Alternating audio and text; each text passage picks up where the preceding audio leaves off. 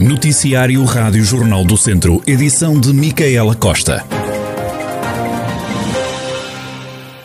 Os centros de vacinação da região do Douro Sul, no norte do distrito de Viseu, devem encerrar portas no dia 20 de setembro, passando o processo depois para os centros de saúde, à semelhança do que já acontece com as restantes vacinas.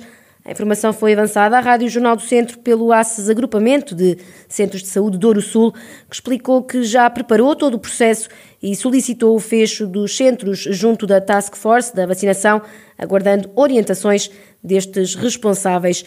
No Douro Sul, todos os conselhos têm um centro de vacinação, mas só em Lamego é que foi criado um espaço próprio para vacinar os habitantes, que no caso funciona no pavilhão multiusos da cidade. Nos restantes municípios, a vacinação ocorria nas instalações dos próprios centros de saúde. O município de Viseu quer requalificar a Estrada Nacional 323, corrigindo curvas entre Nogueira de Cota e Sepões, mas há mais estradas para arranjar, como explica a Presidente da Autarquia, Conceição Azevedo. Os trabalhos que permitirão melhorar as condições de segurança da via serão divididos em duas fases, portanto estamos a falar agora numa primeira fase, o investimento na primeira fase, cujo concurso eh, foi agora aprovado, e que corresponde à requalificação entre a ponte do Rio Voga e Nogueira de Cota é superior a 410 mil euros.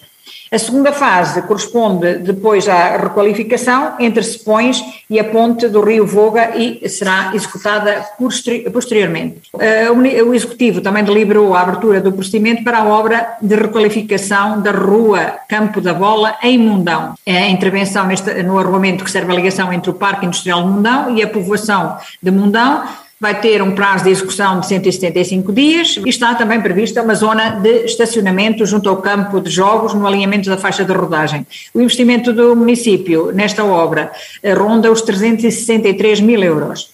Conceição Azevedo revelou ainda a aprovação das empreitadas relativa à estação elevatória de águas residuais de Bigas e das redes de água e esgotos em Casaldeiro, entre outras nas várias freguesias.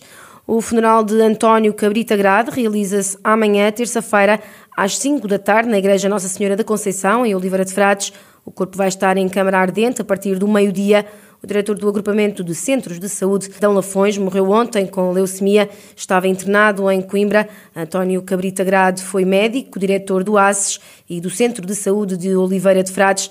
Era também até agora provedor da Santa Casa da Misericórdia de Oliveira de Frades. Há quatro anos foi o cabeça de lista do PS à Câmara Municipal Local onde foi também deputado municipal. O presidente da secção regional do Centro da Ordem dos Médicos fala na notícia triste. Carlos Cortes enaltece ainda o trabalho de António Cabrita Grades.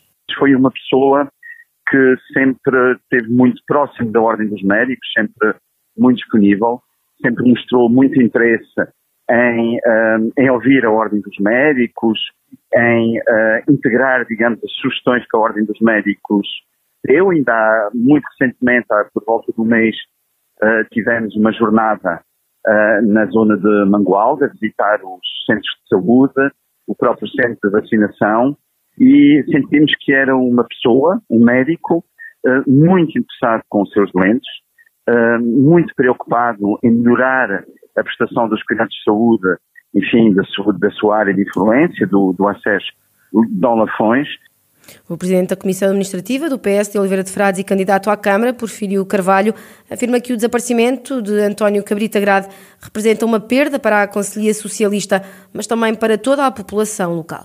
O Dr. Grade, digamos que a sua personalidade e a, e a, e a sua atividade profissional eram, iam muito para além daquilo que são as cores políticas ou partidárias.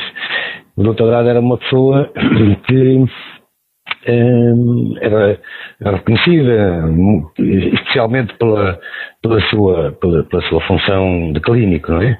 Relativamente à parte da política, pois ele, para além de, de era uma pessoa interessada na, na vida da, da, sociedade, das comunidades, no nome e, e, e, promoção do Conselho, e por isso ele participava em órgãos secretais, eh, conselheiros, ser uma pessoa sempre, sempre disponível, sempre empenhada. O funeral de António Cabrita Grade realiza-se então amanhã à tarde às 5 horas. Há um pastor que se queixa do ataque de cães vadios em Póvoa de Cervães, Santiago de Cassorrães. No Conselho de Mangualde, junto ao Rio Mondego, já perdeu mais de 50 ovelhas de raça bordaleira. Leandro Carvalho não esconde a revolta, até porque também ele já foi atacado. O meu rebanho foi atacado desde a passada quarta-feira até hoje, até esta noite, por cães vadios. Inclusive eu também tive que me afastar dos cães vadios. De quinta para sexta eu dormi lá no pé do rebanho e por volta das quatro, quatro e pouco da manhã eu tive que ao afugentar os cães, afinal os cães é que me afugentaram a mim, que eu tive que fugir para dentro do Rio Mondego. Ultimamente estamos a falar de três cães e estamos a falar em 53 cabeças de gado. É um prejuízo elevado que está a ter? Bastante elevado. Ovelhas, mais contando com aqueles borregos que elas me haviam de dar e nunca mais vão dar. Vamos começar uma campanha de leite agora em outubro. Os litros de leite que elas me haviam de dar e nunca mais vão dar. E o subsídio delas, é claro. Eu, eu estou a fazer umas contas assim, mais ou menos a rondar os 15 mil euros. O pastor natural de Vila Nova de Tazem fala num perigo público e exige que os cães sejam apanhados. Ainda segundo Leandro Carvalho, a GNR já esteve no local. O lago de Marzevelos, que vai ser requalificado, ainda não o foi uh, por causa dos patos e peixes que lá habitam. O presidente da Junta, Diamantino Santos, eh, perante a apreensão de alguns municípios, assegura que está a ser encontrada uma solução para os animais que depois vão voltar ao seu habitat. Nós ainda não, não esvaziamos o lago, apesar de verificar que ele já está todo vedado, ainda não esvaziamos o lago por essas circunstâncias e também uma outra questão que, é uh, subjacente a isso, que é a necessidade da empresa, que está no caderno de encargos, uh, uh, criar, criar lá ou, ou, ou, colocar lá um depósito provisório para termos água para a captação da mesma, para mantermos o sistema, os, os relevados verdes. Porque há alguns relevados que regam de lá. Nós vamos ter um reservatório de águas por baixo, vai ser construído de novo, uma espécie de tanque, e depois por cima do tanque é que nasce o tal espelho de água. Nós vamos fazer o aproveitamento daquelas águas. Pronto, os patos depois vão voltar, os patos. nós só os vamos mudar temporariamente. Diamantino Santos a dar conta de um investimento na ordem de 305 mil euros que envolve, além da construção de um espelho de água, a requalificação das zonas verdes com bancos e espaços de lazer em Marzovelos. Vai ser criado no Caramulo um museu e um centro interpretativo da instância sanatorial. O projeto vai custar 400 mil euros e pretende dar a conhecer como era o Caramulo, os sanatórios e o tratamento da tuberculose.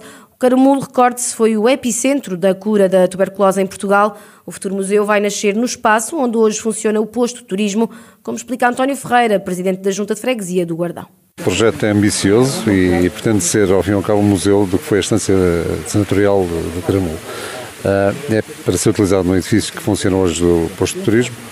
Uh, é um edifício que vai sofrer ali alterações profundas em termos de profundidade e de altura.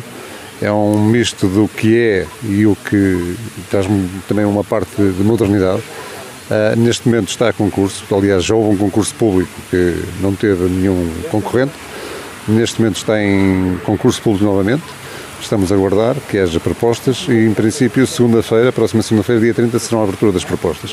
Uh, estamos à espera que haja propostas e, e, e, assim que tenhamos condições para que a obra avance, é, é para avançar. Portanto, neste momento o que está em causa é que haja proponentes para, para apresentar a, a concurso a obra.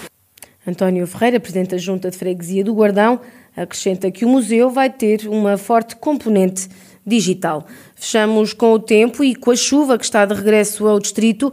Vai chover até pelo menos até ao final da semana, como dá conta a meteorologista Ângela Lourenço, do Instituto Português do Mar e da Atmosfera.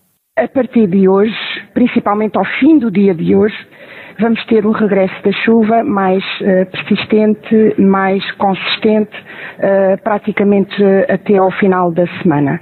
Hoje será o dia mais quente, com algumas nuvens.